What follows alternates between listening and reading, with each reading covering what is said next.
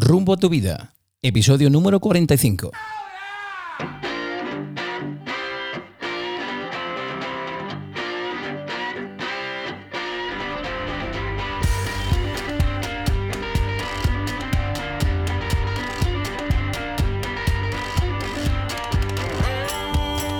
Hola, ¿qué tal amigos? Y bienvenidos a un nuevo episodio de Rumbo a tu vida.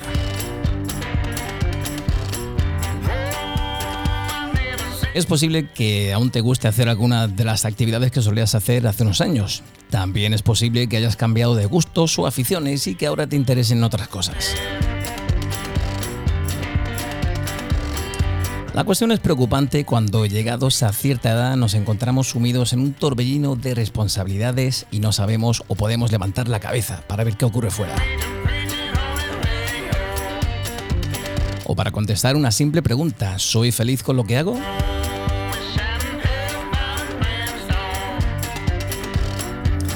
Encontrar tu pasión, aquella actividad que no te importaría hacer gratis el resto de tu vida, esa actividad que quizás comenzaste o te interesó hace ya unos años, pero que por dificultades de la vida y otras obligaciones tuviste que dejar de lado, esa puede que te ayude a reencontrarte contigo mismo.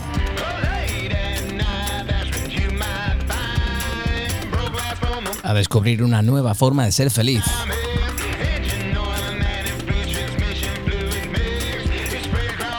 Cuántas cosas soñamos pero no hicimos por falta de tiempo o de recursos. ¿Es demasiado tarde ya?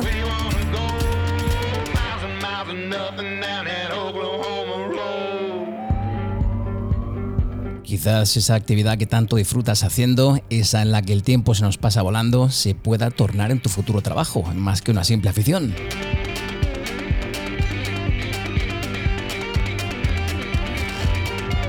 A menudo trato con adolescentes y cuando les pregunto qué les gusta hacer en su tiempo libre, aparte del clásico quedar con mis amigos, la gran mayoría no tiene tan clara la respuesta. Muchos piensan en descansar, otros en hacer algo de deporte, pero muchos no saben ni lo que les gusta hacer ni lo que les gustaría hacer en un futuro. ¿Debería preocuparnos esto o es simplemente propio de su corta edad?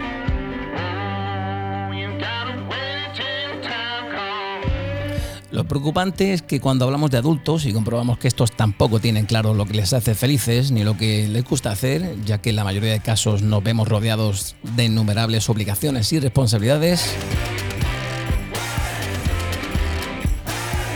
¿qué hacemos ahí?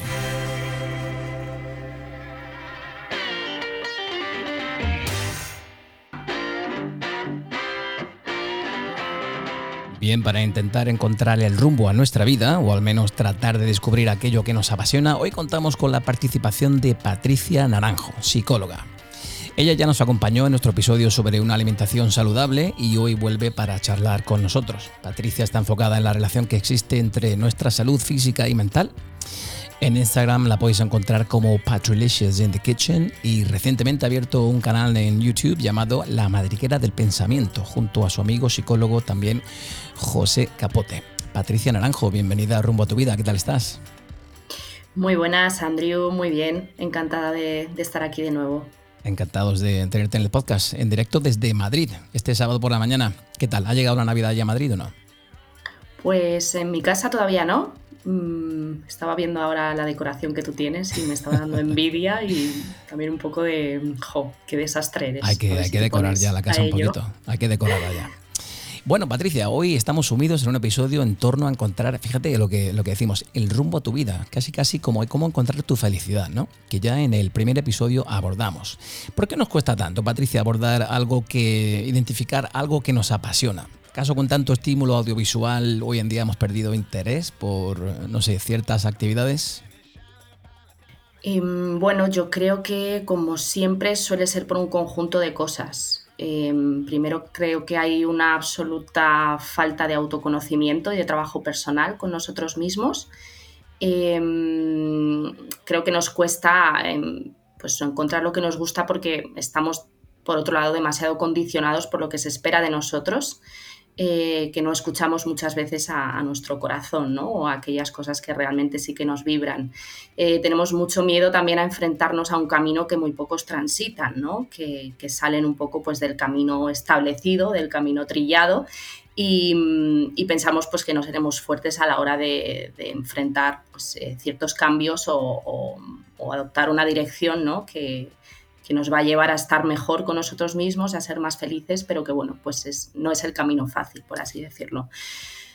Eh, además es que no nos educan desde el sistema educativo para que mm, encontremos eh, pues nuestros talentos, nuestras pasiones y, todo esto, ¿no? que luego lo comentaremos más, más en detalle eh, más tarde si quieres, sino un poco todo lo contrario, a que busquemos pues como esa seguridad, esa certidumbre ¿no? y, y bueno, pues al final ese, ese conjunto de cosas pues hacen que estemos eh, perdidos.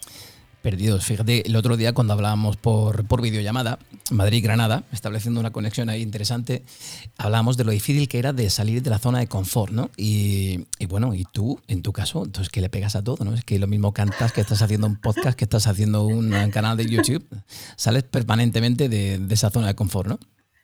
Se lo comentaba justo esta mañana a un amigo. Digo, eh, yo me paso la vida fuera de la zona de confort. y en el fondo lo que me apetece es como encontrar una zona de confort en la que esté a gusto y me, y me sienta bien y quedarme ahí un, un tiempecito. Sí, a mí me pasa un poco lo contrario, pero porque soy una persona que cuando detecta algún miedo o detecta algún reto, suelo, en lugar de huir de él, que es un poco lo que se suele hacer, suelo como decir, aquí hay aprendizaje. Si a mí esto me da miedo o esto, o esto me supone un reto es porque hay aprendizaje. Y en general, pues me gusta mucho eh, crecer, ¿no? Eh, aprender y, desarrollarme como persona. Oye, cuéntame, ¿de dónde surge la idea esta del, del nuevo canal de YouTube, La Madriguera del Pensamiento? Cuéntanos un poco. Pues eh, todo esto viene porque, em, bueno, conocí a José Capote, Psicología, que es el, él tiene un, eh, canal de YouTube donde eh, hacía divulgación sobre varios temas de psicología y, bueno, está metido también bastante en, temática feminismo también, por otro lado. Y, empezamos a hablar, bueno, mm, me dijo que, que le gustaba mi opinión sobre ciertas cosas y ese punto crítico que, me, caracteriza bastante, yo creo, y me invitó a varios programas, estuvimos hablando pues eh, sobre temas como el sistema educativo y otras cosas, y a partir de ahí pues eh, nos hicimos muy amigos, la verdad, y, surgió la idea de, oye, ¿por qué no hacemos un canal los dos, eh, aparte del que yo ya tengo? Y, y bueno, pues le damos caña a diferentes cosas. Y queremos pues como cubrir un poco un poco todo, o sea, diferentes temas de psicología, pero también pues temas de actualidad y siempre desde un punto así más ácido, más crítico que, bueno, que los dos compartimos como esa dirección a la hora de, tratar de promover cambios o despertar conciencia. Que ven, oye, pues a ver cuándo venís un día los dos aquí a Rumbo a tu vida y, y la liamos también. Pues yo creo que le, gustaría, así que lo, podemos mirar. Perfecto. Oye, Patricia, para, hablamos que para encontrar tu pasión primero debes prestar atención a tu vida, ¿no? Y descubrir si ya, como tú decías, hay algo en ella que te encante. No simplemente que lo hagas con cierta rutina, frecuencia, ¿no? Descubrir qué cosas te encantan y canalizarlo de una forma productiva puede ayudarte a conectar con lo que sucede en tu corazón. ¿Qué le podríamos decir Patricia, a todas esas personas de cierta edad que piensan que ya no tiene sentido iniciar ninguna actividad, que ya son muy mayores para eso, que ya no disponen del tiempo para hacerla, ¿qué le dirías? Pues es que es muy curioso porque esa misma frase te la dice mucha gente de diferentes edades. Te lo puede decir un chaval de 18 años y una persona de 45. Totalmente. Entonces, eh, claro, con uno de 18 años, pues es que directamente es como, mm, no, o sea, tienes toda la vida por delante. Em, y bueno, yo lo que diría al final es que creo que la vida eh, es muy larga, a pesar de que siempre tenemos esa frase como de que la vida es muy corta y creo que da tiempo a hacer muchísimas cosas. Em, creo que no hace falta a veces hacer grandes cambios, mm, ¿vale? Se asocia mucho como lo de encontrar tus pasiones a que a que te tengas que dedicar a ello profesionalmente y creo que, mm, creo que no hace falta que sea así, que en algunos casos será así, evidentemente, pero en otros simplemente pues incorporar aquellas cosas que como tú comentabas que están en nuestro día a día eh, o, cosas que nos gustaban cuando éramos pequeños, ¿no? Eh, y que, bueno, pues por la rutina, por la inercia, las vamos dejando olvidadas y, son, y son puntos realmente que, nos, aportan felicidad, bienestar, conexión con nosotros mismos, aquello que nos gusta, que se nos da bien, eh, que disfrutamos haciendo. Entonces creo que, mm, creo que es importante y creo que no hay edad para, hacer ese ejercicio de autoconocimiento o de reencuentro mm, con, aquello que nos gusta, ¿no? Independientemente de la edad y, y ponerlo en práctica o traerlo a nuestra vida en el formato que sea. Cada uno tiene que encontrar el suyo. Autoconocimiento, una de las palabras más repetidas en, este podcast. Sí. Hablamos el otro día, como, como he comentado, de, la zona de confort. ¿no? Toda nueva actividad significa cambios en nuestra vida y ello implica salir de esta calentita zona de confort, hacer algo diferente, algo que se sale de nuestra rutina, de lo que controlamos. ¿no? Hablo yo por propia experiencia, yo el primero. ¿eh? ¿Por qué nos cuesta, Patricia, salir tanto de, esta zona? ¿Qué pasos podríamos dar para, salir de forma más o menos segura? Bueno, nos cuesta porque el miedo siempre está detrás de, todos los cambios. Eh, cada uno sus miedos. El miedo se, puede manifestar en diferentes formatos, ¿no? Hay quien tiene miedo a, pues al que dirán, a, la exigencia, perfeccionismo, eh, bueno, cada uno con, los suyos, ¿no? Entonces, em, ¿cuál puede ser una buena forma para poco a poco ir saliendo de esa zona de confort e irte orientando hacia, bueno, pues hacia aquellas cosas que te gustan y que sí que quieres tener presente en tu vida? Eh, pues en el tema profesional, por ejemplo, mm, yo lo que suelo recomendar es eh, trazar un camino en paralelo a tu actual profesión. Creo que es la estrategia más inteligente, ¿no? No se trata de que de repente dejemos el trabajo, y digamos a nuestra mujer, mira, he dimitido, lo he dejado todo, y ahora no sé cómo vamos a pagar la hipoteca, pero vamos a, voy a vivir de mi pasión. No, o sea, hagamos las cosas de, forma inteligente, ¿no? Poco a poco, eso es, poco a poco y en nuestro tiempo libre vamos trazando un plan vamos em, aplicando ciertos cambios, eh, viendo qué necesitamos para irnos encaminando hacia ahí. Son formaciones, es hablar con determinada gente, es mm, comprarme un micrófono y empezar a hacer podcast por mi cuenta, es... ¿no? Cada uno con, su, con sus temas, pero lo voy haciendo en paralelo, lo voy haciendo de una forma segura, de manera que voy comprobando y voy testeando si por un lado me gusta quiero que eso cada vez tenga más presencia en mi vida y lo estoy haciendo de una forma orgánica, no es algo forzado, ¿no? Eh, o en cambio, bueno, pues eh, me he dado cuenta de que al final esto, pues sí, lo quiero hacer de vez en cuando, los fines de semana, pero realmente no lo veo como una actividad profesional. ¿No? Es una forma de testear eso eh, pues de, forma inteligente y sin correr riesgos.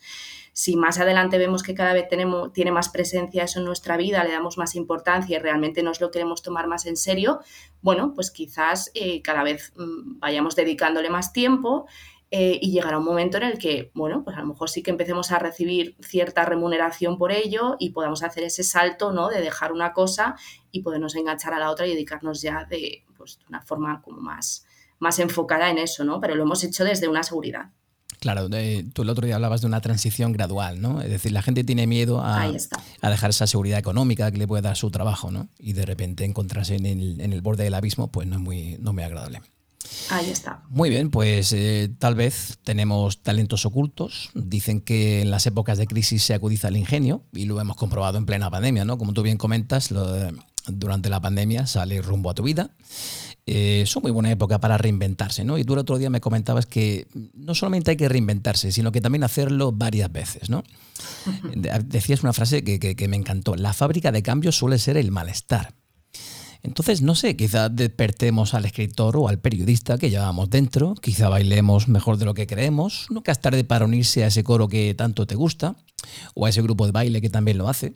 ¿Qué nos dices de, estos talentos ocultos? La gente debería empezar a mostrar ese tipo de talentos. Ahora mismo hablaremos en un ratito de, las inteligencias múltiples de Garner y de esos talentos ocultos que, todos tenemos ahí dentro. Sí, creo que al final parte de lo mismo, de hacer un trabajo de autoconocimiento. Eh, muchas veces estamos perdidos respecto a, qué nos gusta, lo que comentabas tú al principio, de que, bueno, se le pregunta a la gente qué, te gusta y, no salen muchas veces más allá de tomar cervezas con amigos o de ver Netflix, ¿no? Sí. Y, da pena realmente porque, porque todos tenemos cosas que nos mueven todos tenemos cosas que se nos dan bien, cosas que nos vibran o que nos, que nos remueven por dentro, que, que nos apetecen. Em, y se trata de hacer pues ese camino de, autoconocimiento, ese ejercicio de, de, introspección, ¿no? donde el silencio es muy importante eh, y cada vez lo tenemos menos, que es una de las razones por las que se dificulta también todo esto. Cada vez estamos más conectados a todo tipo de tecnologías mm. o distraídos haciendo planes, quedando con gente continuamente.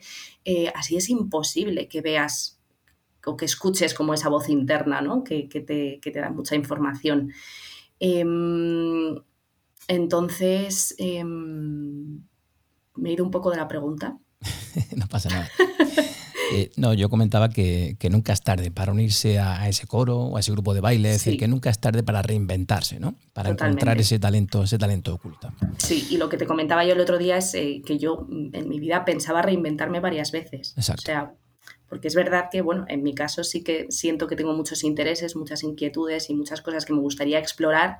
Entonces, contemplo perfectamente hacer varias reinvenciones en mi vida. Y, no sé si serán a nivel profesional o serán a nivel personal, pero sí que me apetece explorar, aprender y, investigar diferentes caminos.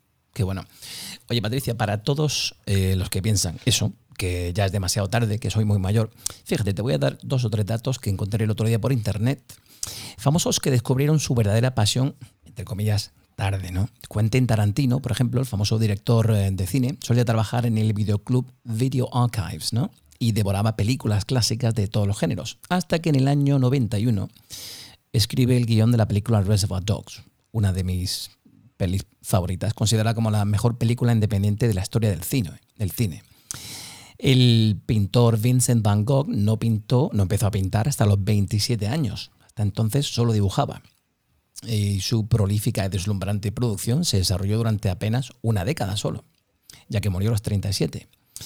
La autora, la escritora británica J.K. Rowling, la autora de los libros de Harry Potter, no empezó a escribir su personaje más famoso, Harry Potter, hasta que no tenía 36 años. Y el escritor José Saramago, tras un intento fallido a los 25, se estableció a los 60 como literato. 16 años más tarde tendría el premio Nobel. Entonces nunca es tarde para, mostrar ese talento que llamamos oculto, ¿no?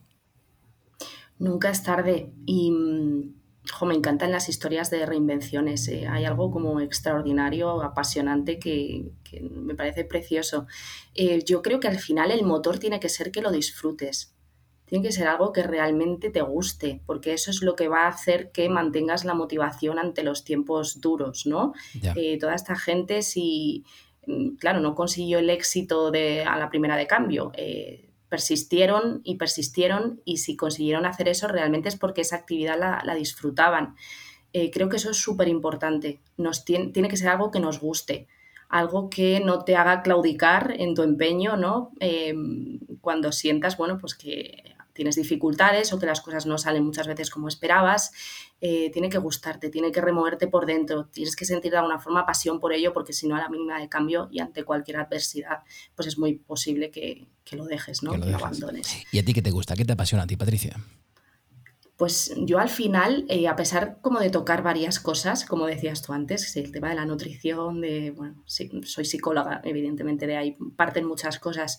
Yo de lo que me he dado cuenta es de lo que lo que a mí me gusta es hacer pensar a la gente, es como despertar conciencia, es dar puntos de vista a lo mejor que muchas veces se salen de lo habitual o sobre determinados temas que a lo mejor son un poco más polémicos, porque lo que me gusta es em, como tratar de eh, que la gente desarrolle su pensamiento crítico, ¿no? Es, eh, es una de las cosas que más me gustan, el, sí, como crear espacios de reflexión y de cuestionamiento donde, donde al final cada uno saquemos nuestras conclusiones y aprendamos los unos de los otros, porque creo que cada vez más en la sociedad estamos como muy regidos por un pensamiento único, por una doctrina en muchos sentidos y creo que lo que más necesitamos a día de hoy es eso. Y al final todo lo que suelo hacer termina encauzado en hacer pensar a la gente. Me acuerdo, eh, uno de los primeros audios que intercambiamos cuando preparábamos el otro episodio, el de la nutrición saludable, y tú me decías que no sabías si eras la candidata adecuada para el podcast porque a ti te gustaba hacer pensar a la gente. Y yo le dije, justo lo que queremos. y, fíjate que el otro día también en nuestra conversación, hablando de, cómo fomentar el pensamiento crítico, eh, inevitablemente hablamos del sistema educativo, ¿no? de que hoy en día no se fomenta del todo el, el, pensar independientemente, el pensar de otra forma, como se dice en inglés, el thinking outside the box digamos que el sistema educativo no favorece esa búsqueda y, desarrollo de cualidades, de talentos y de pasiones. ¿Cuál debería, Patricia, según tú, ser la función de la educación hoy en día? Pues, em, a ver. Ponte, los guantes. Yo ponte los guantes. Nos metemos donde a mí me gusta. Venga. Básicamente. Yo eh, abogo por una eh, transformación total del sistema educativo. Es que no me parece que sea solo un tema de aplicar ciertos cambios, sino que se necesita una reinvención completa del sistema. Eh, la función de la educación tendría que ser, primero, la de extraer el potencial que todo ser humano tiene dentro.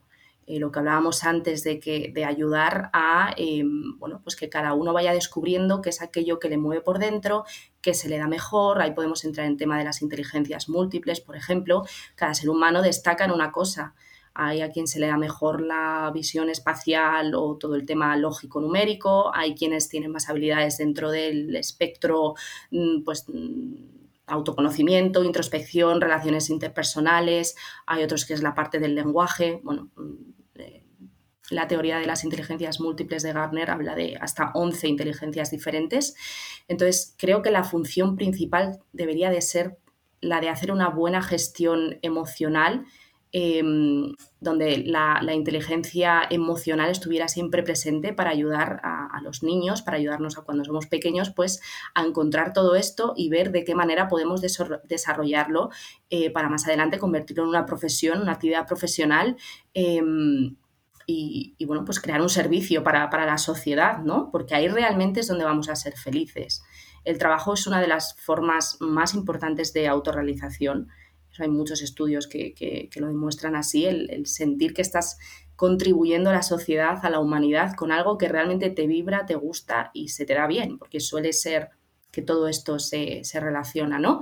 Entonces creo, creo, que esa debería ser la, función de la, educación, no tanto el hecho de eh, meter conceptos a los niños en la cabeza, ¿no? Porque al final tampoco tiene mucho sentido. El mundo cambia con una velocidad brutal. Dentro de 10 años estoy segura de que van a haber puestos de trabajo y profesiones que a día de hoy somos incapaces de imaginar. Entonces, ¿qué vamos a enseñar a estos niños? Lo más valioso que podemos enseñarles es aprender a aprender, es fomentar esa curiosidad, ese hambre por saber, ese, ese esa mente abierta, ¿no? esa curiosidad de de qué es aquello que te toca, qué es aquello que te vibra y que, ellos mismos vayan pidiendo ese aprendizaje, que no sea una obligación. Creo que aprendizaje y obligación es un, es un oximorón, es una contradicción en sí. Entonces, tiene que hacerse desde, desde otro lugar y es muy importante también que, bueno, lo que se estudie de alguna forma esté conectado con, algo que nos, eh, que nos emocione y que veamos que tiene una importancia en nuestra vida. ¿no? Si eh, no lo sé, por ejemplo, el tema de la nutrición. Si desde pequeños nos hablan de que hay una relación súper importante entre nuestro bienestar, nuestra salud, evitar ciertas enfermedades que a día de hoy se dan como, como que son casualidades y realmente hay una eh, relación directa, ¿no? De que esté relacionado con la nutrición y la alimentación, eso, eso te conecta, porque al final quieres estar bien, quieres fomentar tu bienestar eso seguramente despierte tu curiosidad, veas la utilidad, se te aplique con algo que es real en tu vida, ¿no? Y no Sin embargo, no, se imparte en el colegio, ¿no? Esa asignatura, nutrición. Me parece fundamental hoy en día saber conocimientos básicos sobre nutrición, sobre qué, te estás metiendo en el cuerpo y no se y no se imparte. Y el otro día también hablamos de la, de la única asignatura que fomenta cierto pensamiento crítico, que es la filosofía, y que está en peligro, ¿no? Y que la quieren quitar. esto. Sí, sí, porque el otro día leía que se está planteando, no sé si se ha hecho ya, el tema es que se está planteando seriamente eliminarla de, de los planes educativos. Eh, la única asignatura que realmente eh, te puede ayudar a aprender a pensar, lo que tú comentabas. Que bueno, que también es muy discutible cómo se enseña, porque yo a día de hoy considero que tengo alma de filósofa, a pesar de ser psicóloga, y, a mí la filosofía en, el colegio me dejó igual, porque me hacían memorizar textos que yo no entendía, nadie me los explicaba, nadie me lo conectaba con nada, entonces bueno, me dejó un poco... Pero déjame que te haga un pequeño, un pequeño apunte. Eh, ayer precisamente yo estaba comiendo con un profesor de filosofía del colegio donde yo trabajo y le preguntaba qué se enseña en filosofía, porque además estamos preparando un, episodio en torno a, una visión filosófica de la vida, ¿no? Cómo podemos aplicarla hoy en día. Y él me dice que en primero de bachillerato la enseñanza de la filosofía es muy práctica. Y eso es justo lo que tú estás mencionando, ¿no? Mi hijo, por ejemplo, ahora mismo está en primero de bachillerato, casi terminando ya su, su larga educación eh, secundaria y preuniversitaria y me comentaba el otro día, yo estaba en la cocina y él se me acerca y me dice, papi, ¿el todo o la nada? Yo le dije, hombre, yo, siempre el todo. dice, pues escríbeme cuatro folios sobre eso. Y eso es justo lo que tienen que hacer, ¿no? Es decir, me, me decía el otro día, ayer en el coche, me decía que su profe le había mandado eh, una foto de un tipo con gafas y en el reflejo de las gafas había como dos manos, una con una pastilla roja y otra con una pastilla blanca, y tenían que escribir tres folios sobre lo que veían. Claro, esto es lo que tú dices, ¿no? Es decir, ¿qué mm. interpretas tú de mm. esa foto. ¿Qué estás viendo tú? Que puede ser radicalmente diferente, perdón, puede ser radicalmente diferente a lo que veo yo o a lo que interpreto yo, ¿verdad? Mm. Entonces, eh, en primero de bachillerato sí se fomenta, se fomenta ese pensamiento creativo, ese pensamiento diferente. Segundo de bachillerato, volvemos, es historia de la filosofía. Lo que se enseña hoy en día es lo que tú y yo aprendimos, ¿no? Es decir, después de este autor viene este otro tipo que dice esta otra tal cosa, ta, ta, ta, ta, ta.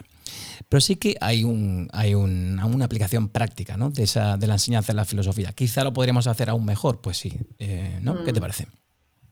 Pues me alegro de, escuchar esto. De todas formas, creo que depende mucho del educador, del profesor. No creo que el plan del sistema educativo per se eh, sea así como tal, ¿no? Ahí entra luego el buen profesional que, bueno, decide coger eso, ¿no? Y darle una forma o darle un formato que considere que tiene mucho más sentido. Entonces, eh, eso por suerte siempre va a estar y, me alegro en ese mm. sentido. Pero en general creo que el problema sí que existe y, bueno, al final ya metiéndome a hacer crítica con todo esto ya hasta el fondo, eh, creo que no interesa, no interesa tener individuos, eh, personas que, sepan pensar por sí mismos, que sean libres, ¿no? Libre pensadores. ¿Cómo nos quieren? ¿Cómo nos quieren? Dilo, ¿cómo nos quieren? Pues se nos quiere esclavos, se nos quiere sumisos, se nos quiere enfermos, eh, se nos quiere pobres y se nos quiere, claro, con esta serie de características somos muy fácilmente controlables y manipulables. Y al final eso hace que pues todas estas instituciones de poder, ¿no? A nivel estados, gobiernos y demás, puedan seguir perpetuando su, su posición. Eh, es que está todo muy bien pensado, claro.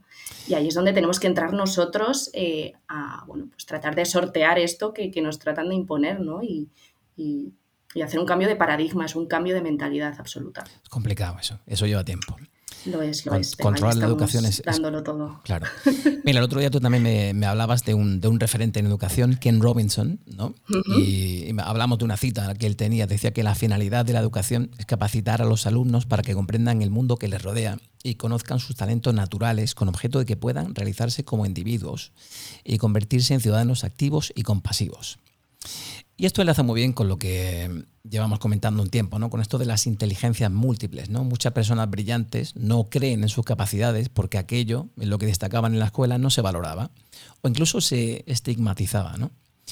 Y posteriormente, gracias a Howard Gardner, en el año 83, este tipo dice que aparte de la inteligencia lógico-matemática, que es la que se valoraba hasta entonces en, en la educación, hay otro tipo de inteligencias no podemos negar el talento de Picasso, no podemos negar el talento de, Lennon y McCartney, ¿no? En los Beatles, por ejemplo.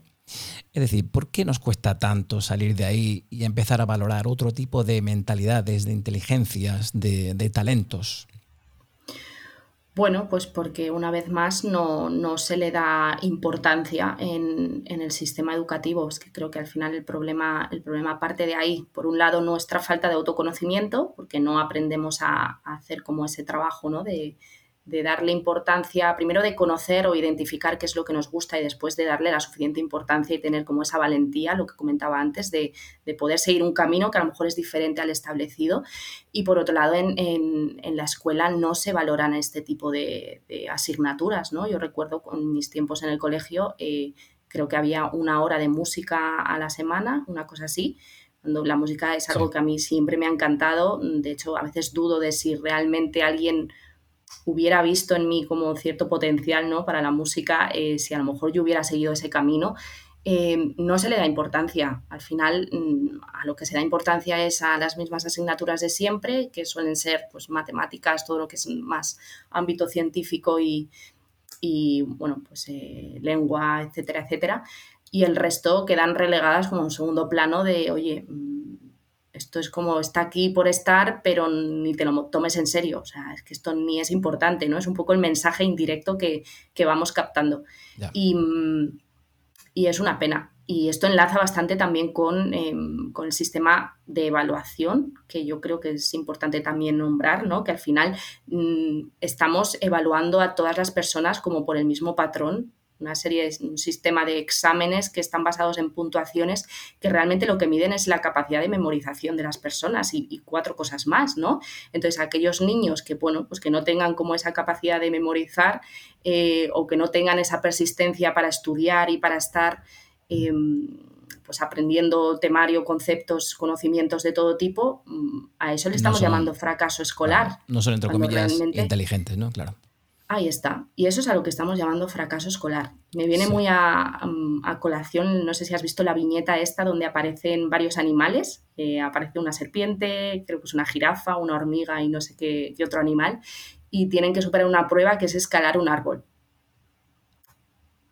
Creo que es como un ejemplo muy representativo de, claro, al final, eh, bueno, pues la jirafa te va a escalar el árbol muy, difícilmente y a eso le vas a llamar fracaso escolar.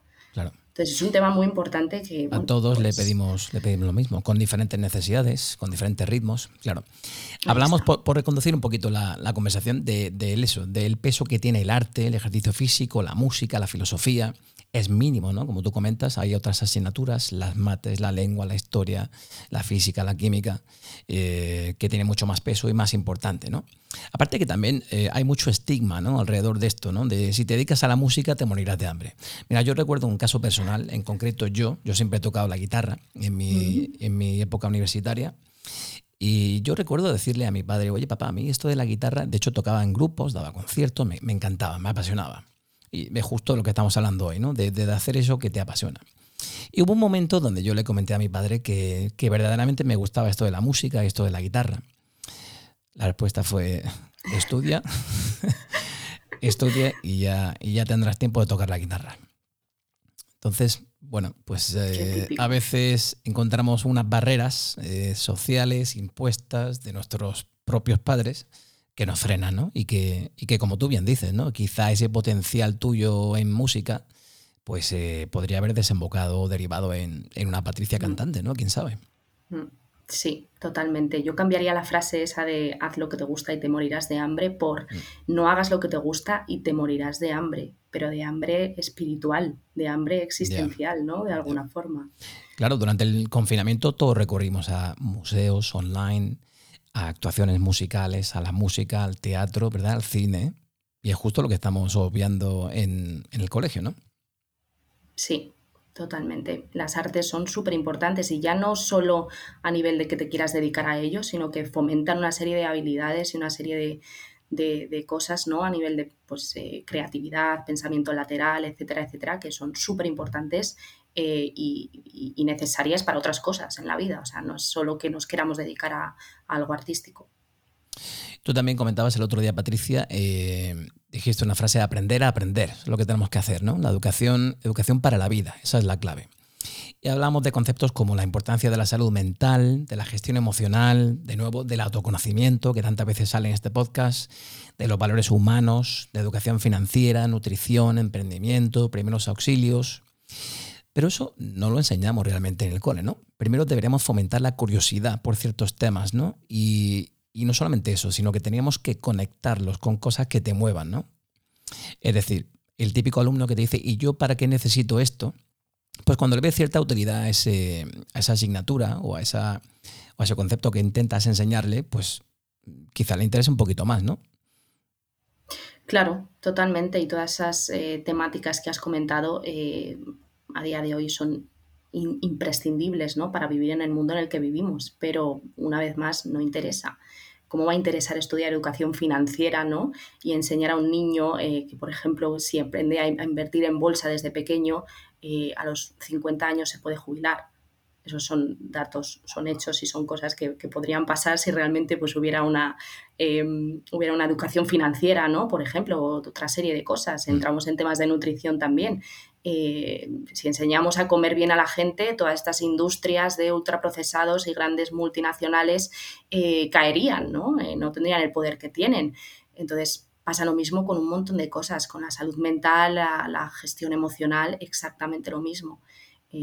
no conviene, no conviene, no, sí, no conviene tener individuos, pues una vez más, como lo que, lo que estábamos comentando antes, ¿no? que, estén sanos, que sepan lo que quieren, que, sean libres, que, sean soberanos, autónomos y responsables. Conviene mm. todo lo contrario.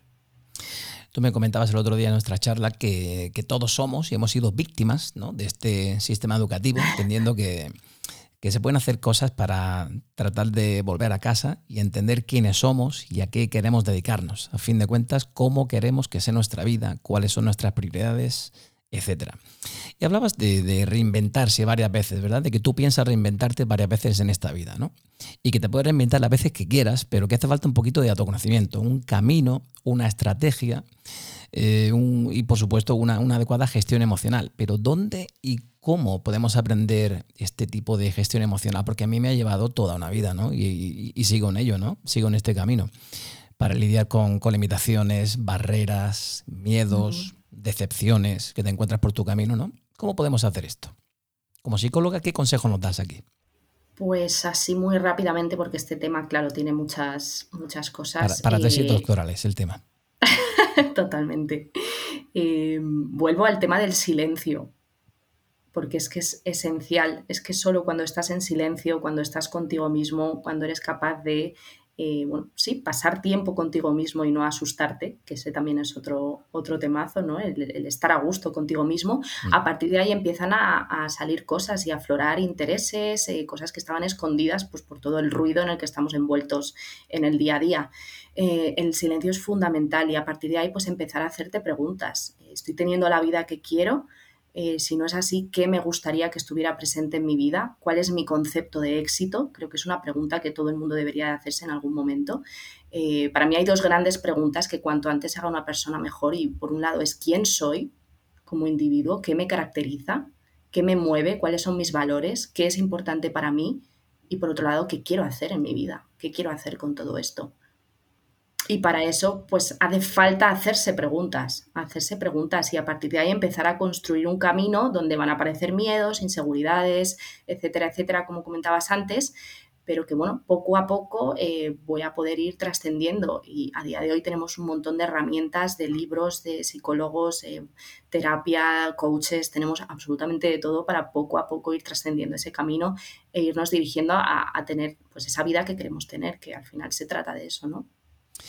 Fíjate, ayer hablaba con, nuestra ex copresentadora, con Leticia, y ella me comentaba que, necesitaba un poquito de, tiempo para, para aquietar ciertos o interiorizar ciertos conceptos que, estábamos comentando al teléfono, ¿no? Y tú ahora comentas fundamental la soledad, ¿no? Como punto de partida, ¿no? Y el otro día me comentabas en nuestra conversación que esto era para gente curiosa, para valientes. Y además escribí esta frase, para ver hasta dónde puede llegar tu humanidad. Claro, pero eh, en el ritmo y la vorágine de la vida de hoy en día casi que no nos da tiempo, ¿no? A pararnos cinco minutos. Yo le decía a Leticia el otro día por teléfono esto, ¿no? Decía, yo no tengo ni tiempo para pararme a decir cómo interpreto esto, ¿no? Yo esa, eso de no tengo tiempo lo suelo coger con pinzas porque al final creo que en la vida todo es una cuestión de prioridades. Bueno, por supuesto, el tiempo es el que es. La vida depende de cómo, cómo vamos nosotros por ella, ¿no? Como pollos en cabeza o caminando, disfrutando del camino. El tiempo es el que es, el camino es el que es. Ahora tú decides cómo hacer ese camino, ¿no? Claro, eso es. Y sí, al final parte de hacer un ejercicio de qué es importante en tu vida y qué no lo es. Muchas veces tenemos cosas en nuestra vida, en nuestra rutina, que nos, nos llenan el tiempo, ¿no? Y que realmente no son importantes y son cosas que hacemos por inercia, porque nunca nos las hemos cuestionado, porque han estado ahí toda la vida y de alguna manera damos por hecho que tienen que estar ahí. Entonces creo que una vez más pues hace falta ese trabajo de, reflexión, de introspección, de, ver qué realmente es importante, cuáles son tus prioridades y a partir de ahí pues ponerte en camino hacia ello. Y cuando hablamos de, de educación, hablamos de, nos llega a la cabeza el caso de países nórdicos como Finlandia, ¿no? Aquí ya se está suprimiendo ese concepto de, educación, tal y como lo conocemos aquí en España, y, hacen las cosas de forma diferente. ¿Estás puesta un poco en el sistema educativo de Finlandia? ¿Qué hacen ellos de forma diferente a nosotros? Pues la verdad es que no estoy muy puesta. Eh, sí que he escuchado, pues así como varias cosas o he leído alguna vez algún artículo, pero bueno, en general muy en la línea de lo que estábamos comentando antes, ¿no? Eh, una educación donde se trata de eh, pues fomentar los talentos, las cualidades de los niños desde pequeños. Sé que es una educación muy personalizada desde el punto de vista de que según cómo es el niño, según sus características, pues le llevan en una dirección o tratan de nutrirle en una dirección u otra. Hmm. Em, y bueno, pues en general creo que siguen esa línea. No sé tampoco así más detalles. Claro, también es un, contexto diferente a nivel socialmente económico, social. Fíjate, en Finlandia. En España a día de hoy. En Finlandia creo que los niños empiezan a leer a la edad de 8 años. Mm. Aquí los niños en España eh, empiezan a leer a la edad de 4 o 5 años. Parece que con 5 años tienes que leerte un libro a la semana. Ah, a la edad de 8 años ya están haciendo la primera comunión y tienes que haber leído la Biblia perfectamente. Y en Finlandia retrasan todo eso un poquito, ¿vale? Eh, eh, es decir, depende de la inquietud que tenga el chico o chica, el alumno, pues siguen un sistema u otro. Sí, se fomenta mucho el juego también, eh, la exploración, no tanto, creo que no tienen deberes incluso, que a mí eso me parece fundamental. El trabajar en equipo. El juego, la exploración, la creatividad, el trabajar en equipo, la humanidad, pues todas esas cosas que tanto hacen falta. Claro. Oye, Patricia, vamos a darle un toquecito más navideño. Esto vamos a hablar de anécdotas personales. En esto de encontrar el rumbo a nuestra vida, eh, tú me comentabas que tú desde que tienes uso, uso de razón eh, siempre has cantado, ¿no? ¿Te, habría, gustado dedicarte a la música de forma profesional? Pues a día de hoy me lo sigo cuestionando. No lo tengo claro. Em, no lo tengo claro. Creo que no. Creo que realmente lo que a mí me mueve es todo esto que te comentaba antes y pues. La psicología, la filosofía. Sí, eso es. Ha dado clases de eh, canto, ¿no? Sí, sí, muchos años también de, piano. Sí, porque al final la música siempre ha estado presente en mi vida y creo que he encontrado como la relación sana de tenerla sin tener pues esa necesidad de que esté en forma, formato profesional, ¿no? De que sea mi, mi, actividad profesional. Entonces, la música siempre ha estado en mi vida, siempre lo va a estar. Estoy ahora, de hecho, en búsqueda de nuevos proyectos musicales aquí en Madrid y, un poco lo que he decidido es eso, que bueno, pues de momento no, no, me quiero dedicar a ello de forma profesional, no siento como esa inquietud, hay otras áreas que me mueven más, pero la música va a estar siempre presente en mi vida y, y me da felicidad, me da bienestar, me, me conecta, me, ¿no? Entonces creo que hay, al hilo de, las reinvenciones profesionales o encontrar aquello que nos gusta, es importante destacar que puede estar en diferentes formatos, no necesariamente eh, tiene que ser nuestra actividad, ¿no? Eh, puede ser algo que disfrutemos en nuestro tiempo libre o los fines de semana. Esto es muy importante que lo, que lo recalquemos, ¿no? Es decir, cuando encontremos o identifiquemos esa pasión en nuestra vida, en mi caso, por ejemplo, el hacer podcast, en tu caso, pues no sé, el fomentar el pensamiento creativo, el abrir un canal con tu amigo de YouTube y hablar de, este tipo de, temáticas, eh, no necesariamente tiene que ser a nivel profesional, ¿no? Simplemente algo que a ti te gusta y que tienes que dedicarle tiempo. Si te, si te gusta y te llena y te hace feliz, pues hazlo, ¿no? Así nace rumbo a tu vida, en pleno confinamiento. Y yo encontré la excusa perfecta para decir, bueno, pues voy a, voy a entrevistar a gente, voy a charlar con gente y, lo, voy a, y lo voy a grabar. y como todos estamos en casa, pues, pues así nacimos, ¿no? Así nace rumbo a tu vida y, y hasta aquí, episodio 45. Jo, ya son unos cuantos, ¿eh? Ya son unos cuantos, ¿eh? unas cuantas conversaciones. Y para ir terminando el, podcast, Patricia, vamos a hablar del impacto que tiene encontrar nuestro elemento, ¿no? Como lo llama Ken Robinson. Eh, tú decías el otro día que esto era brutal, ¿no? Que tenía una repercusión a muchos niveles. Sí, eh, por un lado lo que comentaba antes de ese eh, esa autorrealización ¿no? en la pirámide de Maslow, que es un poco como la necesidad suprema, una vez que hemos cubierto pues, una serie de cosas, evidentemente, buscamos como ese, esa conexión, ese, ese significado y ese sentido. ¿no? Em, entonces, bueno, pues por un lado em, tiene ese, ese, beneficio de que pues, estás mejor, tienes más bienestar, estás más feliz, estás más conectado, estás más alegre si estás más alegre, por ende eso se lo vas a transmitir, ¿no? O, se lo vas a trasladar a, la gente que tengas a tu alrededor, vas a crear mejores relaciones. Eh, bueno, pues todo es positivo, el impacto es no solo a nivel con uno mismo, sino también pues con, con el resto de personas, ¿no? Quien no quiere, pues que en su casa, ¿no? Una persona que, esté contenta, que esté, que sienta satisfecha de su vida, que, esté, que esté feliz en ese sentido. Si no, pues es un poco complicado. Al final tenemos que hacer lo que nos hace felices. Y felicidad es una palabra que yo llevo tatuada en mi cuerpo. Una palabra importantísima. Y en ello seguimos, ¿no? En la búsqueda de la, de la eterna felicidad, ¿no? En la búsqueda de la, de la felicidad. Esto es un trayecto que hay que disfrutar poquito a poco, ¿verdad? y cada uno su concepto de felicidad, muy importante. No coger el concepto de éxito, de felicidad de nadie. Créate el tuyo propio porque ese es el bueno. Pues Patricia Naranjo, muchísimas, muchísimas gracias por haber encontrado este huequecito de sábado por la mañana en plena época navideña, de compras de vorágine navideña. Empieza a decorar tu casa, que ya toca, que se te pasa la Navidad. Me pongo a ello ahora mismo. ahora mismo, ¿no? Cuidado con las compras navideñas y los fríos que vienen que estamos en pleno mes de diciembre. Patricia, muchísimas gracias por haber eh, arrojado un poquito de luz en esta temática tan interesante como encontrar el rumbo a tu vida y a su vez tan compleja. Muchísimas gracias por, por estar con nosotros. Gracias a ti, Andrew. Ha sido un placer. Me lo he pasado muy bien.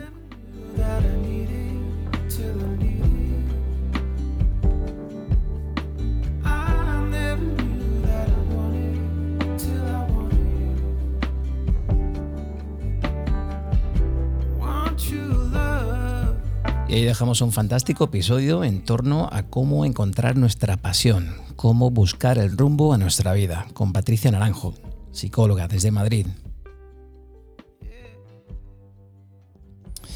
Pues en plena época navideña, como decíamos, nos tenemos que despedir. No olvidéis que nos puedes encontrar en redes sociales. Estamos en Twitter como Rumbo Tú. Nos puedes encontrar en Facebook y en Instagram como Rumbo a tu vida. Estamos en Clubhouse si nos quieres enviar un correo electrónico, lo podéis hacer a rumboatuvida.gmail.com Y nada más que desearos una feliz Navidad a todos. Hasta muy prontito.